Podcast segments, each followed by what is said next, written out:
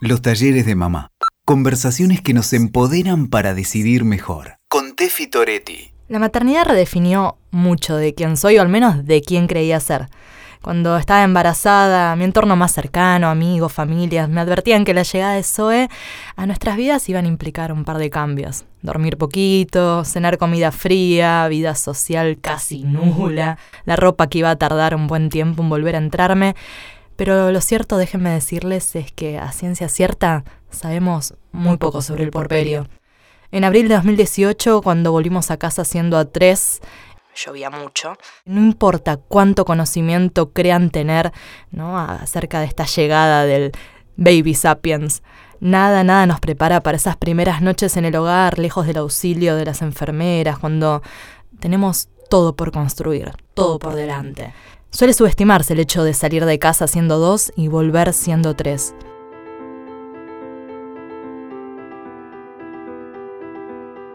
Sobre el embarazo hay un conocimiento muy amplio, muy exhaustivo, pero el porperio está muy poco abordado cultural y profesionalmente. Este podcast viene a saldar esa deuda informativa, o al menos a hacer un pequeñito aporte. ¿Y quién mejor que Ivana Moyano, psicóloga especialista en el embarazo y porperio, autora de un libro sensacional que me comí en una noche, que lleva por título Volvernos padres, propuestas para organizar nuestra vida durante el porperio. Y a propósito de este título, ¿Qué significa, Ivana, volvernos padres? Significa una gran transformación en la psiquis, en el cuerpo de las mujeres y una gran transformación en la, en la identidad, ¿sí? Y una gran transformación en la pareja y grandes cambios en tu vida. Significa que vas a tener que construir un vínculo con una personita a la que no conoces y con la que tenés que armar un vínculo que va más allá de las palabras, seas la mamá, seas el papá, o, estés en pareja o no estés en pareja, eh, seas mamá adoptiva, seas mamá por donación o seas una mamá este, que por métodos naturales se embarazó. Cuando el bebé sale de la panza es un otro al que vos no conoces, que a vos tampoco te conoce, y tenés que construir un vínculo con ese bebé que depende pura y exclusivamente de vos, eh, sobre todo de la mamá en, el primer tiempo. Significa que esa gran transformación que trae este bebé, los grandes cambios, significa que si vos lo desalojás de tu cuerpo, luego lo tenés que alojar en tu psiquis. Y eso significa que vas a tener que hacer una gran apertura en tu identidad y vas a tener que reacomodarte en toda tu identidad y redefinirte porque a la vez que recibís a este bebé, tenés que construir tu identidad de mamá. Claro. Em, algo que, está bueno eh, de alguna forma eh, detallar es qué es el puerperio, ¿no? Porque de hecho es una palabra que creo haber incorporado a mi vocabulario cuando finalmente fui puérpera, em, pero no muchos entienden cuándo comienza, hasta dónde. ¿sí? Hay un, un momento en el que podemos decir, bueno, definitivamente ya no soy puérpera. Igual pienso robar con ese título el, tiempo que, me lleve. Pero, ¿está establecido un periodo de tiempo? Sí.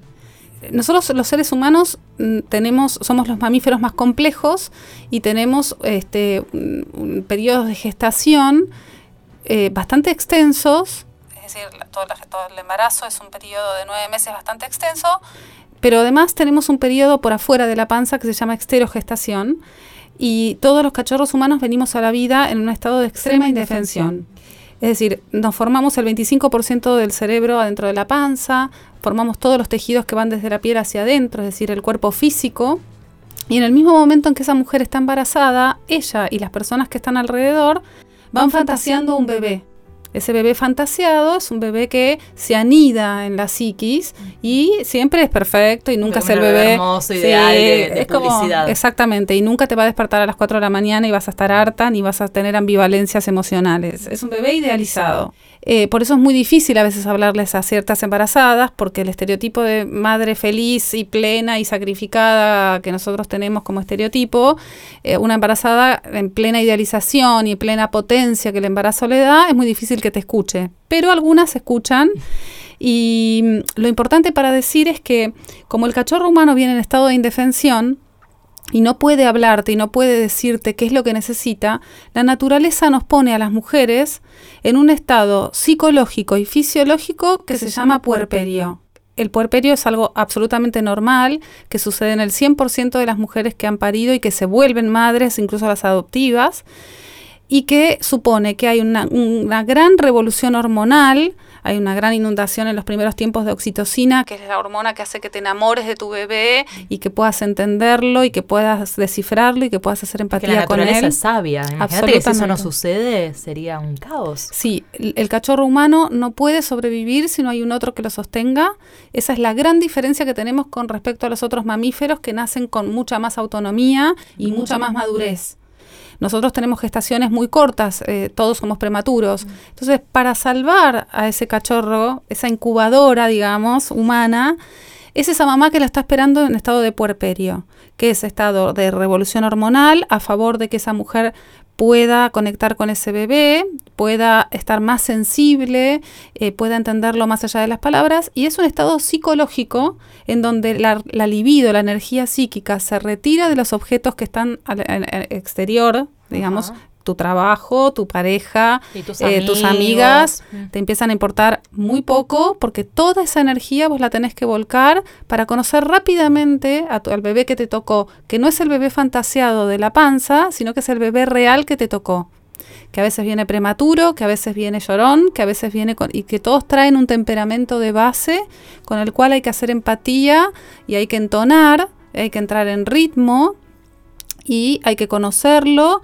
y en ese proceso mamá y bebé se van construyendo mutuamente, se construye la psiquis del bebé, que es el último tejido, que no se puede construir adentro de la panza, se empieza a construir, eh, se construye la identidad de mamá y se va construyendo el vínculo, obviamente, ¿no? O sea, que el puerperio es psicológico y fisiológico, es absolutamente normal, sucede en el 100% de los casos. ¿Y hasta qué momento? La teoría dice, indica, casi todas las investigaciones, que mm, más o menos alrededor de los dos años de vida del bebé. entonces, no, no estoy mintiendo entonces por el momento hasta los dos años. Igual cada, cada caso es único, cada vez es único. Cada caso es único, exactamente. A veces el puerperio se corta por algunas cuestiones, a veces se acelera, a veces el bebé tiene una maduración extra o a veces participan las personas de afuera y entonces se corta, a veces la mamá se embaraza durante el puerperio. Entonces, bueno, hay, este, pero en general tenemos que pensar que cuando el cachorro humano más o menos empieza a adquirir la función simbólica, más o menos adquiere la bipedestación eh, y cierta independencia, eh, ahí estaríamos pensando que ya ingresa a la primera infancia. Claro. Vos recién mencionabas ambivalencia afectiva y para mí es como la palabra que definió los primeros meses de vida de, mi hija y mis primeros meses como, como mamá, ¿no? Eh, yo sentía felicidad plena por momentos, cuando creía que me reía y que ella me sonreía, en realidad eran actos reflejos, pero yo decía, me está sonriendo y eso me desbordaba de felicidad, pero había otros tantos momentos que a veces eran muy intensos donde me sentía muy angustiada. Mm. Extrañaba quién era, disponer de mis propios tiempos, poder ir al baño tranquila, mm. extrañaba mi imagen, verme al mm. Espejo y, sentirme muy, muy rara. Y me daba culpa, me daba mm. mucha culpa eh, extrañar lo que era. Eh, y no sé por qué, ¿por qué nos genera culpa el sentirnos angustiadas por momentos? Bueno, en primera instancia, eh, nosotras tenemos que contextualizar a la maternidad dentro de, si querés, el patriarcado y dentro de la tradición que nosotras tenemos. Nosotros somos todos herederos de madres judías, italianas, españolas. Tal cual, ¿sí? yo tengo todas mis ascendentes italianos. Exactamente, entonces son las tres madres este, más sobreprotectoras, sobrealimentan, sobreabrigan y nos culpabilizan. Las madrazas, las madrazas. Una madraza es una madre sacrificada. Ese es el estereotipo de, madre, buena madre, que todos, a todos nos, y a todas nos atraviesa. Em, una madre sacrificada es una madre buena. Un padre que se va a trabajar y no se, digamos, no se involucra tanto, no está mal visto. A, la mujer, a las mujeres se nos exige el sacrificio. Y yo diferencio mucho, sobre todo en la clínica, el esfuerzo, el trabajo del sacrificio. El sacrificio es siempre un ritual en donde corre sangre y hay una víctima. Tal cual. Entonces, en primera instancia, eh, hay que entender que estamos eh, en un contexto en donde a la madre se le exige, a la mujer se le exige, que, a la mujer que se vuelve madre se le exige mm, cosas sobrehumanas, ¿no? En segundo lugar, la maternidad se asocia a la felicidad y a la plenitud, sobre todo si fue deseada. Y se desconoce que es un proceso de grandes ambivalencias. Porque si vos sos una persona sana, eh, a vos la vida que te llevó a la maternidad es una vida que vos propiamente construiste y que te gusta. Así es. Y cuando recibís a un bebé, como lógicamente el bebé te roba toda tu atención y merece que vos te dediques, te roba todos esos espacios, que son espacios que hay que duelar. Que es bueno decirles a todas las mamás que no son espacios que se pierden, son espacios que quedan momentáneamente suspendidos. Es, cierto esto que estás diciendo. Digo, yo en, su momento no podía verlo, pero hoy que soy está llegando a sus dos años, de a poco he recobrado, he, recuperado algunos espacios con mis amistades. no digo que sea igual a, antes de, ser mamá, y creo que nunca voy a volver a ser igual, pero hay algo de mí que empiezo ¿no? a, volver a ver. Exacto. Lo que, lo que sucede es que cuando viene el bebé al mundo, eh, tu psiquis, tu yo, se tiene que abrir, ¿sí? Vos tenés todo acomodadito y asimilado, ¿no? Perfecto, todo bien. Cajas que encastran a la perfección. Sí, en, el librito yo en el libro yo tengo ahí los cuadraditos, ¿no? Este son este cada uno de los cuadraditos que nos dan identidad. Quién soy yo en mi trabajo, quién soy yo con mis amigas, con mi pareja, con mis otros hijos, con mi familia de origen, política, etcétera. Todo eso más o menos arma una identidad que está consolidada, ¿sí? Entonces llegamos a la maternidad o a la paternidad, en el caso de que sea deseada, mejor, y aparece el niño o la niña, el bebé. Y eso tiene que incorporarse a nuestra identidad. Por eso yo digo que hay que alojarlo en la psiquis. Entonces, ¿qué pasa? La identidad se abre. Todo eso que está asimilado y acomodado, en los cuadraditos bien acomodados. Que funciona bien, digamos. Que te funciona bien y te arma un yo, se tiene que abrir ¿Para qué? Para darle espacio y que ingrese este bebé, que esto es el proceso de puerperio, es apropiarte y adoptar a tu propio hijo. Todos somos padres adoptivos y madres adoptivas. Entonces, vos alojás a tu hijo y a tu hija en la psiquis y ahí hay una apertura de tu identidad en donde ahí em, eh, estás en, un periodo que en la teoría se llama transparencia psíquica. Es un periodo en donde ingresan fantasmas de tu pasado, ingresa tu vínculo con tu mamá. Tu propia crianza. Tu propia crianza, tu vínculo con tu mamá, la necesidad de tu mamá interna, tu mamá interna, este, la necesidad de ser vos cuidada, em, los temores, ¿sí? Empiezan a, cuestionarse un montón de cosas, empiezan a ingresar un montón de... y, e incluso conflictos anteriores. Por eso es, una, es un momento de vulnerabilidad psíquica, ¿no? Esto es normalidad, ¿eh? esto es no patológico.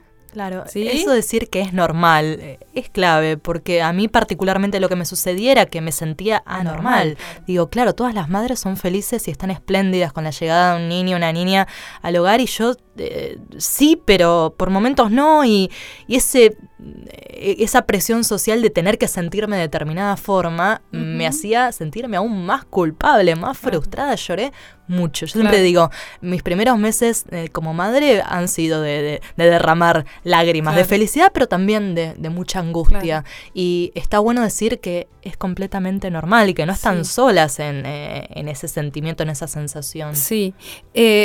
Es como vos decís, tiene que haber ambivalencia, tiene que haber momentos de plenitud y momentos de alegría y de felicidad, como la vida misma, y tiene que haber momentos de profundidad, de cuestionamiento, de temor. Eh, lo que nos sucede cuando nos volvemos mamás es que para poder cuidar al bebé, nos identificamos con el bebé. Entonces nos volvemos indefensas. Claro. Y necesitamos, necesitamos ser cuidadas. Necesitamos maternaje necesitamos que haya alguien que nos sostenga y que nos materne, que no necesariamente siempre va a ser nuestra mamá, y si hemos tenido una situación conflictiva o una relación conflictiva con nuestra madre, bueno, puede ser que ahí haya una carencia, pero eso no quiere decir que no haya una suegra o una tía o un grupo de amigas. La puérpera tiene que estar sostenida, ¿sí? Nunca Esto es, no, no es bueno que la puérpera esté sola. Yo siempre digo eso. De hecho, en tu libro decís, es, es, conveniente que la puérpera no pase demasiado tiempo sola. Absolutamente. Alguien tiene que legitimar ese, estado de esa mujer y socialmente no estamos este, conteniendo demasiado a las madres y a los padres tampoco, ¿no? Eh, pero es bueno, es bueno aclarar que la ambivalencia emocional, es decir, el amor y el odio, la envidia, em, la tristeza, la ira, ¿sí? Son todas emociones que no dejan de estar presentes en el vínculo con tu bebé.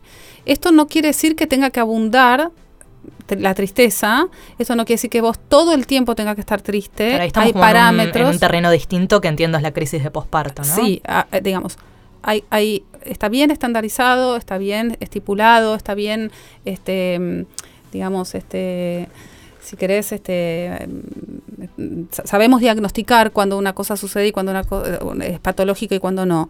Eh, en las primeras, las primeras tres semanas, dos semanas de vida del bebé, la mamá, mm, el 82% de las mujeres padecen algo que se llama baby blues, que es bastante común, que es una angustia repentina, unas ganas de llorar, y es absolutamente normal, no es patológico. Ah, baby blues se llama. Baby blues sucede más o menos por una cuestión bastante hormonal, más o menos en los primeros 21 días una cosa así, donde hay una gran revolución, incluso hay un cambio en, la, constitución de la, leche materna y demás, eh, eso no es patológico. Y luego si vemos que una mamá está extremadamente triste, extremadamente aislada, eh, llora más tiempo de lo normal o más, tiempo de lo que está contenta o no puede hacerse cargo del bebé, etcétera, etcétera. ¿sí? Da mucha vergüenza decir que a veces nos sentimos así. Yo lo hablaba con mi marido, pero después con el entorno, cuando lo quería poner en palabras, eh, me, daba, me daba pudor, sentía como que no, no sé, que iba a ser catalogada como mala madre. De hecho, yo a veces me lo preguntaba, digo, pero soy buena madre, ¿por qué me está pasando todo esto? ¿Es, ¿Es lo esperable? ¿No es lo esperable? Estamos eh, hay cosas que no se dicen, ¿no? Sobre la maternidad y la paternidad. Muchas. Eh, pero además, fuera de la maternidad y de la paternidad, las emociones eh, generalmente se catalogan como positivas y negativas. Y entonces, por ejemplo, la tristeza, la envidia, la ira son negativas y en realidad son emociones simples y sencillas que tienen una gran ventaja muchas veces y que nos traen algo para aprender y que está bueno transitarlas y entender que todos tenemos emociones y que una madre no es una extraterrestre, ni es un ser sacrificado, ni es la Virgen María, este, que entregó a su hijo y que ni siquiera tuvo relaciones sexuales. Este, y que La imagen que tenemos de la Virgen María es, ¿el Padre dónde está? No está, está, en el cielo, Dios. No estuvo. La Virgen nunca tuvo relaciones sexuales, parió un hijo, lo entregó y lo, la imagen lo tiene el, encima, lo baja de la cruz y lo... Esa es la imagen que nosotros, judeo-cristiana, tenemos. Imagínate, de ahí en adelante. Sí, porque incluso más allá de que uno sea practicante, no sea religioso, no, son todas imágenes que, que sobrevuelan la imagen de, desde la religión, la imagen de los medios de comunicación. Digo, yo como comunicadora soy muy consciente de que los medios en muchísimas ocasiones son disfuncionales. Son disfuncionales a partir de construir imaginarios sobre o estereotipos sobre la madre sacrificada, ¿no? Sí, vos es lo que, lo que hablábamos este, muchas veces, ¿no? Esto de poner en Google este, mamá eh, aparte de imágenes, ¿no? A ver qué me arroja. Pones imágenes y te aparecen todas mujeres felices, con bebés espléndidos, ¿sí? Lo cual eh, generalmente son todos de raza blanca. Digamos, no, no aparece una imagen real, ¿no?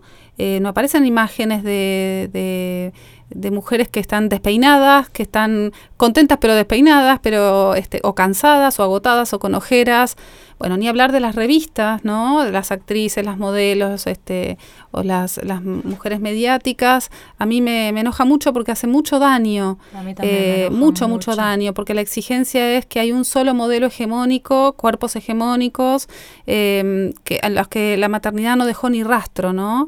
Eh, digamos, eso hace mucho daño. Y por supuesto se deja de lado toda ambivalencia afectiva, emocional.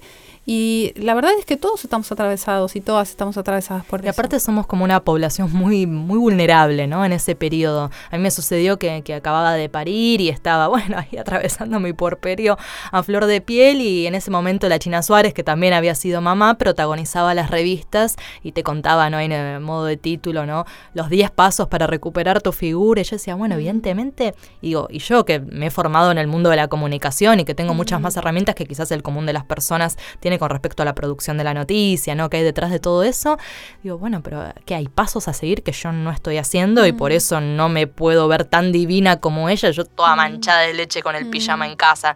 Si es que me podía poner el pijama, porque la mayor parte del tiempo estaba como muy dolorida, los, los pezones, digo, qué lejos estoy de esta otra mamá. Y digo, ¿y cuál es la mamá real, la correcta, la, la, la... la mamá real es la mamá que vos podés construir esa es la mamá real, la que vos con tu historia, en tu contexto, con tus sostenes y con el bebé que te tocó en suerte o la bebé que te tocó en suerte, podés construir. No es lo mismo recibir un bebé prematuro o una beba prematura, no es lo mismo recibir un bebé a término, no es lo mismo recibir un bebé con un temperamento este, más demandante que recibir a, este, a, un bebé más tranquilo, no es lo mismo un bebé con reflujo, no es lo mismo este, tu primer hijo que tu segundo hijo digamos, hay que entender el contexto. O sea, es la, la, mejor mamá que se pueda construir. Y la mejor mamá es la que em, puede abrazar todas las emociones y las puede trabajar y las puede transitar y puede eh, recibir, digamos, la bienvenida de este crecimiento que es, ¿no? Eh, reconstruirte cada vez que viene un hijo. Vos, Iván, antes hablabas de la importancia de que la puérpera no esté sola, que esté sostenida, acompañada por un entorno. Esto me lleva a preguntarte por la función paterna, que dicho sea el paso, y antes lo charlábamos, la función paterna puede estar ejercida por un padre, por la pareja, pero por cualquier otra persona. Absolutamente. ¿De qué forma debe contribuir a acompañar? Porque a veces está esta idea de, bueno, el papá me ayuda, ¿no? Y, hay algo que, encubierto detrás de esa frase que no está bueno. Patriarcado puro. Tal cual. Em, en primera instancia, eh, me gustaría aclarar que a la hora de tener hijos, primero que nada, eh, es la época vital más compleja porque estamos muy fértiles para la biología, pero también muy fértiles para el trabajo. Entonces es muy difícil. Por eso mucha gente retrasa la llegada de los hijos y la maternidad se retrasó. Claro, porque estás en buena situación laboral, ¿no? Se están concretando proyectos. Sí, sí. Entonces, eso es, en primera instancia, eh, es importante aclarar que la maternidad es algo que atraviesa a la mujer en toda su historia eh, de manera transversal, digamos, ¿no? Eh, la puesta de cuerpo que sugiere la maternidad no es la misma para el varón que para la mujer. Esto quiere decir que una mujer va a estar en estado de vulnerabilidad más o menos dos años, tres años si, si, incluimos el embarazo. Todo el periodo perinatal es periodo de alta vulnerabilidad. Y esa diferencia anatómica, que no la podemos saldar de ninguna manera y que nos tocó, tiene que tener un saldo social. ¿Sí? Es decir, tiene que tener un saldo desde, las leyes por maternidad y por paternidad, desde el Estado, desde las empresas y desde lo que hacemos en casa en lo cotidiano. Entonces, si una mujer está en pareja con un varón o con una mujer, la pareja es la que tiene que cumplir la función de sostén porque es la que, la que o, o el que biológicamente no puso el cuerpo para la gestación, ni para el puerperio, ni para el parto. Entonces ya tenemos ahí una diferencia enorme. Hay una persona debilitada, por decirlo de alguna manera, o en, estado de vulnerabilidad. Y por el otro lado tenemos una persona que está fuerte, ¿sí? Que duerme, este, que sus etapas del sueño no están, no se modificaron, que no está amamantando, que no está puérpera. Entonces, esa persona que está ahí tiene que sostener. ¿Qué es sostener?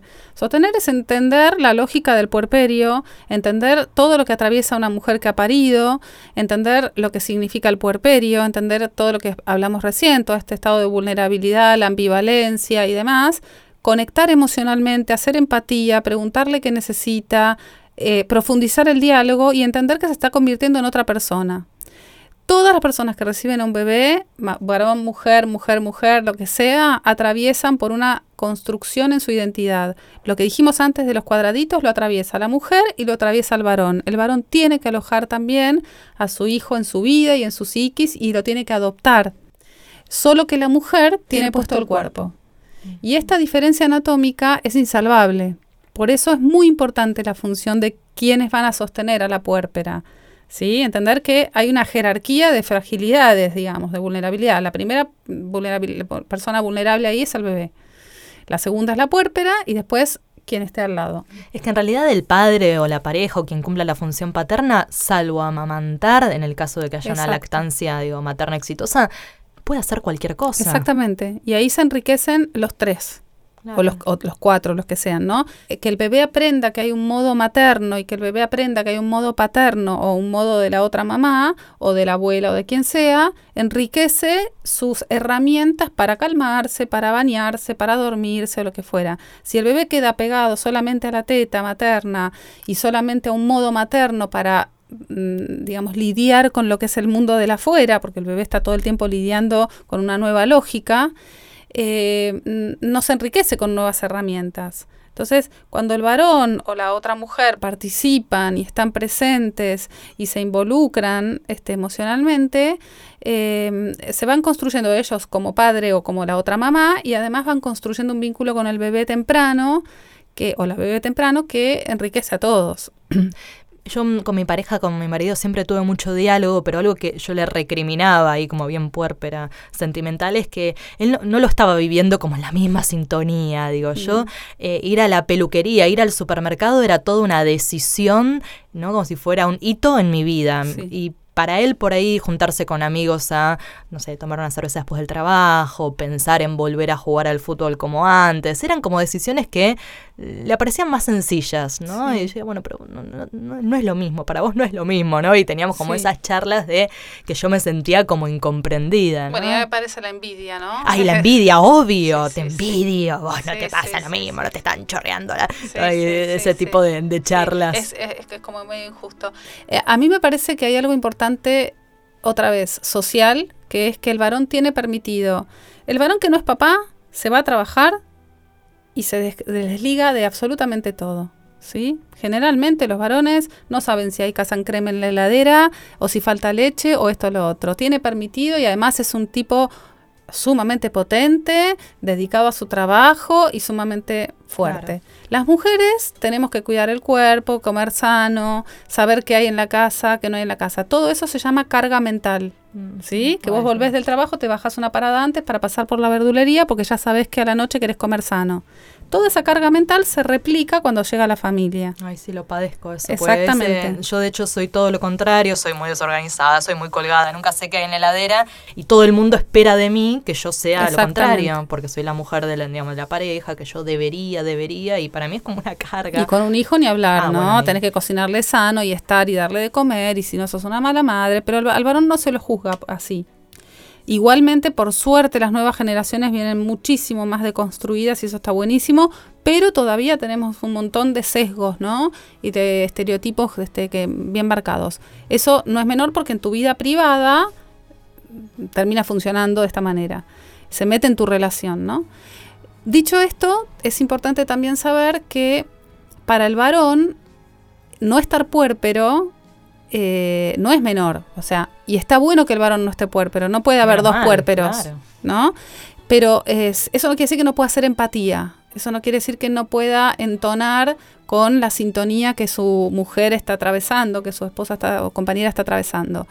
Para las mujeres puérperas con bebés muy chiquititos, eh, la separación por mucho tiempo genera inseguridad o puede generar cierta angustia y hay una ambivalencia entre me quiero ir, pero a la vez me siento insegura porque la mamá y el bebé están diseñados físicamente, biológicamente para estar juntos.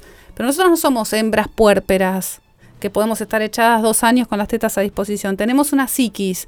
Por eso a mí los mandatos de estás puérpera, seguí tu naturaleza, este, eh, no, a mí me parece que hay una psiquis que se olvidan en esos discursos, esta cosa de naturalizar algo o animalizar a la mujer, me parece que patologiza después, ¿no? Y, me parece injusto. Eh, nosotras también tenemos una identidad, tenemos ganas de recuperar ciertas cosas. Esto no quiere decir que abandonemos al bebé ni que no estemos puérperas, pero digo, hay que buscar el equilibrio. Sí, esos proyectos que os mencionabas antes, esas cuestiones que se ponen temporalmente en suspenso, en pausa, eh, a la larga empiezan como a mí, como si fuera, viste, ese pájaro carpintero. Eh, ¿Te acordás de esto? ¿Te acordás de esto? Y, y, en la medida que uno empieza a relegar y a relegar, hay algo que, que, termina un poco por, por angustiar. Mira, yo cuando recibo en el consultorio una mamá, eh, que generalmente no las recibo porque no hacen conflicto, pero cuando veo que una mujer me hace una consulta de crianza y ella está fascinada con la maternidad y todo es la maternidad y todo está idealizado, a mí me preocupa mucho. Porque esa mujer, entonces, ¿qué vida anterior tuvo? ¿Qué le va a pasar cuando tenga que soltar a ese hijo o a esa hija? Eh, a mí me, me, parece que una mujer que se ha construido que ha llegado a la maternidad con, una identidad, con un trabajo que le gusta, una vocación, eh, y que después lo quiere reconstruir, lo quiere reformular o quiere volver, me parece que además la salva a ella y a su hijo, ¿no? O a su hija, porque los hijos no son nuestros. Una vez que lo pariste, lo entregaste. Y se empiezan a independizar y cada día a día. más y empiezan a caminar y después a se van y después se casan y después se van a vivir afuera y estudian y, eh, y toda la vida, ¿no? Este, pero eh, a mí me parece que quedarse fascinada en, en- en- en este, en esta cuestión, solamente fascinada, eh, a mí me da una, so- un- cierta sospecha, ¿no? De que esa mujer por ahí está poniendo demasiado eh, en ese lugar, en ese vínculo. Y, y bueno, y yo creo que poder abrazar todas las ambivalencias, todas las emociones que, que, que vengan y poder permitir entender que el puerperio es eso, el, puerpe- el puerperio saludable es esto, es ambivalencia. A veces al bebé lo queremos eh, que poner, no sé, que se calle la boca, que nos deje dormir, estamos agotadas, este, sentimos que dejamos mucho de lado. eh, y al otro día estamos fascinadas con, con la sonrisa y con, la, con los cuidados y demás. Eh, es así, Y es completamente normal. absolutamente. ¿Cómo se redefine la pareja, no? Hablamos como una Mm. suerte de negociación. Nosotros veníamos antes de ser padres con hábitos, con rutinas, ¿no? De pareja, con un, un contrato que cerraba, no digo a la perfección porque eh, ese tipo de pareja no existe, es una pareja estereotipada, una pareja que desde luego puede tener sus cortocircuitos, pero que funciona. Y de pronto llega un tercero, ¿no? A nuestras vidas y ese contrato que en su momento funcionaba ahora empieza como a, ¿no? a tener esos roces, a Sí. ver muchos más cortos. Yo siento, siempre le digo a mi marido que tuvimos que reenamorarnos después Totalmente. de eh, haber sido padres. Yo ahora lo conozco en un rol distinto, muy distinto Mm. al que inicialmente me había enamorado, ¿no? Mm. El rol de, de papá, que a veces me encanta y a veces Mm. no me gusta tanto y... Lo, lo más importante de todo que hay que saber es que como hay una variable nueva, totalmente demandante, que no trae un mundo propio, que nosotros le prestamos y le donamos gran parte de nuestro mundo, las parejas que tienen un bebé, 100% de las parejas van a tener que recontratar. Es decir, el contrato que vos te sirvió cuando éramos dos personas sin un bebé, ya no te va a servir cuando venga un bebé. Porque la división de tareas va a ser enorme, porque el bebé es de alta demanda y porque es un momento que después se pasa, después la demanda va siendo menor. En ese momento de alta demanda, la pareja no es protagonista, nosotros mismos no somos protagonistas y eso genera tensiones. Por otro lado, hay cuestiones biológicas también que tienen que ver con lo hormonal, en donde la mujer puérpera tiene- está inhibida de, de estrógenos, entonces el estrógeno es la hormona que nos hace desear al varón. Para que la leona no se vaya con el león rey de la selva cuando está puérpera, la naturaleza la inhibe de estrógenos para que se quede con el cachorro. Si tuviera en celo, se iría con el, con Claro. el león y los Sí. cachorros quedarían a merced del depredador. Bueno, a nosotras nos pasa lo mismo. Y nos pasa con, nuestro, con nuestra pareja. Eh, entonces hay un tiempo en donde las hormonas se van acomodando, pero hay algo psicológico y yo compruebo cada vez más que no hay nada más seductor para una puérpera que un buen papá. Ay, sí. Si tu marido se vuelve un buen papá, tu Lo pareja se vuelve un buen papá, te morís de ternura, te morís de amor y te reenamorás desde lo psicológico. Yo haría otro podcast, si querés, con el tema de la sexualidad. Tal cual, no, yo decía, bueno, Ivana, tenemos que hablar del tema de la sexualidad Sí. porque a, a- a mi tribu puérpera es un tema que las preocupa, ¿no? Obviamente no sentir deseos, es normal, ¿no? Sí. Eh, es correcto que el hombre exija o no, en- digo, exija de- entre los términos normales, ¿no? Eh, Básicamente el varón no está puérpero y, la- y él tiene deseo absolutamente este, mm, in- intacto, te diría. si está conectado con su mujer, la ve, entiende que está cansada, entiende que está eh, en plena revolución, entiende que este, tampoco hay momentos, él también tiene ganas de tener momentos de conexión con el bebé. Entonces, el varón conectado no demanda lo que la mujer en este momento no puede dar. Eso no quiere decir que las parejas no tengan ganas de tener relaciones sexuales. Esto no quiere decir que la mujer tenga que prestar el cuerpo para que el varón se satisfaga, que eso pasa mucho, Mm. sino que lo que hay que hacer es reaprender la sexualidad en puerperio. Y hay que hacer, yo, yo hago talleres y demás sobre este tema, hay que feminizar la sexualidad, hay que extender los juegos previos, hay que tratar de entender que una mujer que acaba de parir, probablemente ser penetrada pueda vivirse como de una manera violenta. A esto hago un paréntesis, la alta violencia obstétrica que hay, este, que provoca que las mujeres a veces tengan problemas en- para reanudar relaciones sexuales, es una de las grandes, este, de las grandes este, secuelas que deja la, la violencia obstétrica. la episiotomía, Sí, ¿no? los desgarros que pueden haber habido, entonces la sequedad que provoca el no tener estrógenos. Entonces, eh, yo siempre les digo a las parejas, olvídense de la penetración. La sexualidad es mucho más que eso. Por ¿no? supuesto. Masajes, bañarse juntos. Si un abuelo se puede quedar en algún momento y pueden hacer un, eh, un día de spa. Lo que pasa es que el varón empieza a hacer masajes y se, se- Sí, claro. se, eh, se le pone erecto Se el pito todo, y, claro. y él quiere penetrar. O sea, ese, ese es el ritmo del varón. La mujer tiene una curva mucho más alta, recién alrededor de los 20 minutos, 15 minutos, más o menos la mujer empieza a tener ganas de poder ser penetrada y demás. Y para eso el varón se tiene que volver muy experto. eh, la mujer tiene que tener un diálogo y poder pedir este, qué le gusta, qué no le gusta, erogenizar otras partes del cuerpo. Ya te digo, eh, comprar un aceite, hacer masajes. Bueno, todo esto con un bebé también es difícil.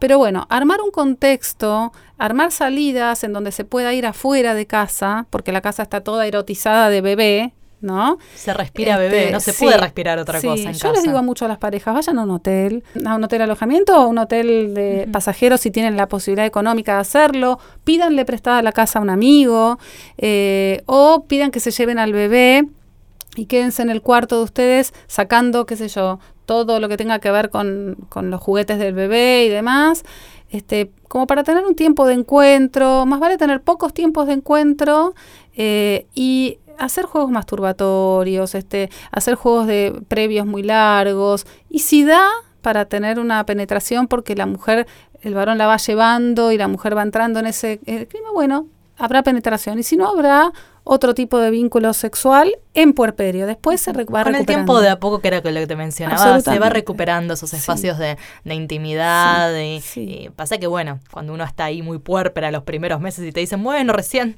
a, a los dos años y vos lo sentís que te espera una eternidad No, de fondo. Y, no. y lo cierto es que el tiempo pasa muy rápido. Yo no puedo creer que hoy estoy hablando de eso y siento que hace nada eh, traje a mi, mi bebita recién nacida a casa y ya casi pasaron dos años y el tiempo pasa muy, muy rápido. Sí, sí, sí, se pasa muy rápido. Y es eh, la construcción de mujer a madre, la construcción de un varón en padre y la construcción de un bebé a niño y la construcción de una pareja en familia.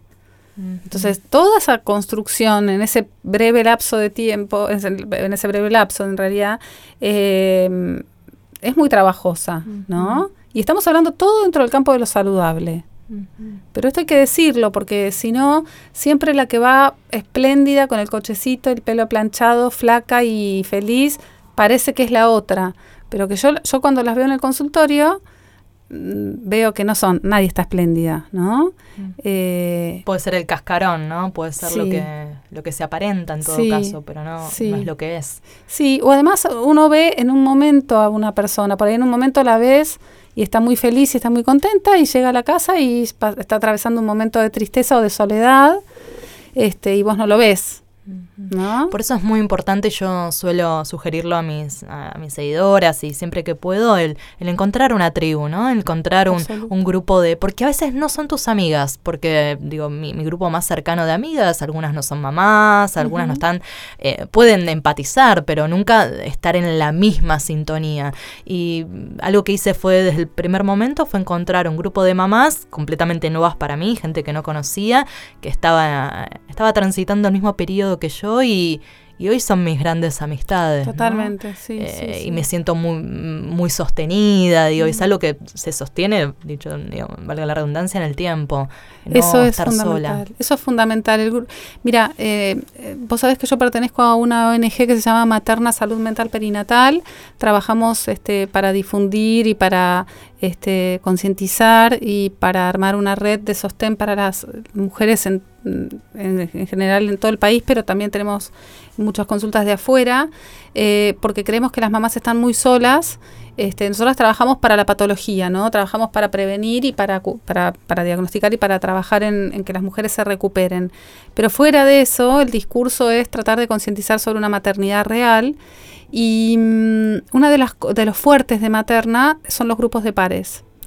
Eh, ¿Por qué los grupos de pares? Porque lo que vos podés compartir y lo que puede compartir una mujer que está atravesando por una situación parecida a la tuya, eh, genera una empatía enorme y, y te hace sentir acompañada. Eh, entonces, todo lo que tenga que ver con eh, la paridad, eh, el vínculo de mujeres que están atravesando por lo mismo, que se abren emocionalmente y que pueden compartir lo que les está pasando y que se abren amorosamente, sin juzgar. es este, sumamente importante, sobre todo porque una mamá puede estar mucho tiempo sola en la casa con su bebé que no le habla y necesita el mundo adulto una par que te llegaba diga. mi marido y decía, bueno, contame algo de la oficina, aunque sea intrascendente para vos, era, era es cierto, pasaban horas en las que yo no hablaba con nadie.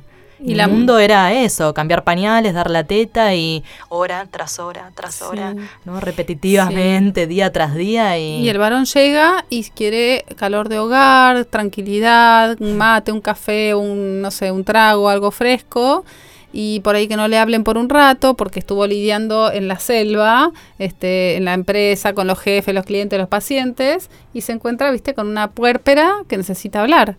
Sabes que siempre cuento una anécdota en la que hubo una tarde que fue terrible, Zoe tenía muchos cólicos y yo, ella lloraba y yo lloraba porque no, no podía resolverlo, no, no me sentía suficiente y, y así como estaba con el pijama manchado, estaba con ojotas, con la colita, toda la pintada, me había delineado los ojos para sentirme un poco más persona y se me había corrido todo por haber llorado y escuché la llave como un perrito, viste, me puse atrás de la puerta con Zoe en brazos, mi marido entró, yo le di a la bebé y salí de mi casa, así como estaba Ivana. Era, parecía un Walking Dead caminando, era de noche encima. Yo, cualquier persona que me ve por la calle va a pensar que soy una loca que se acaba de escapar de, de algún manicomio.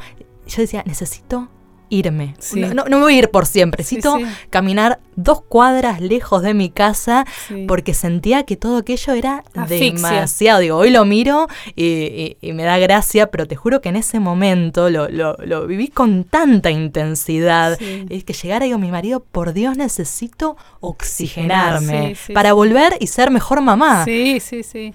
Eh, buscarse espacios propios, eh, cortitos, breves, ¿viste? Bien chiquititos. Claro, no hace falta que te vayas un día de spa. No, porque te, vas a eh, angustiar. Si tenés un bebé muy chiquitito y te separas un día entero, te vas a angustiar. Salir una horita cerca de tu casa, a un bar con una amiga, hablar de, no sé, lo que sea, no el chisme de turno, qué le pasó a tal o cual, pero de alguna forma y entender y entender que ese espacio te lo mereces que cuando que, al principio a lo mejor no lo podés hacer porque bueno al principio todavía estás entrando en sintonía y demás este, pero que te lo mereces, que te nutre, así como al varón por ahí lo nutre ir a correr 45 minutos, pero una puérpera no, no tiene ganas de correr ni de hacer nada, pues está agotada.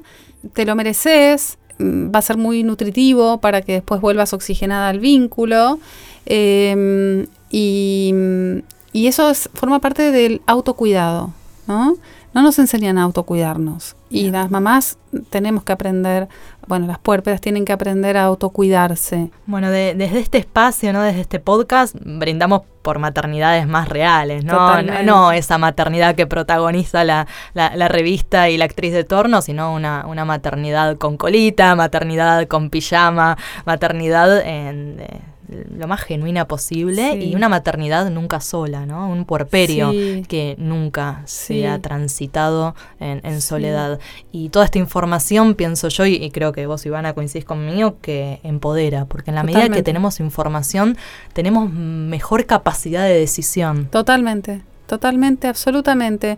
Y si vos que estás del otro lado estás atravesando, digo, esta etapa en la que te sentís muy identificada con todo lo que cuenta Ivana, eh, créeme que con el tiempo eh, se empiezan a, recuperar algunos espacios, comenzamos a reconciliarnos con nuestro cuerpo, alcanzamos una suerte de normalidad que nunca va a ser la normalidad que tenías antes de ser mamá, pero es una, nueva etapa y linda también de, transitar, pero bueno, date tiempo, date la oportunidad de sentirte triste, de sentirte feliz, de, transitar tu maternidad real, como sea, ¿no? Y abrazar esta idea de que nunca vamos a ser las mismas. Nunca vamos a ser las mismas. y si no es una vara demasiado lejana y nunca se va a cumplir. No, y la verdad es que yo he visto procesos y acompaño procesos de mujeres que se empoderan de una manera, no hay nada más potente que dar vida, ¿no? Y que poder atravesar este momento. Pero hay que entender que es como la mariposa que primero fue oruga, ¿no? Eh, hay un cambio de piel, este, y bueno, y eso hay que atravesarlo. Y el tema es cómo atravesarlo y este, poder ver la particularidad de cada mamá. No hay una mamá normal o anormal, ¿sí? Puede haber cuadros psicopatológicos que se manifiesten este, y eso también entra dentro de la normalidad. lo importante es que eso se trabaje, se diagnostique, se trate y se salga adelante. Escuchaste los talleres de mamá con Tefi Toretti. Sumamos las partes.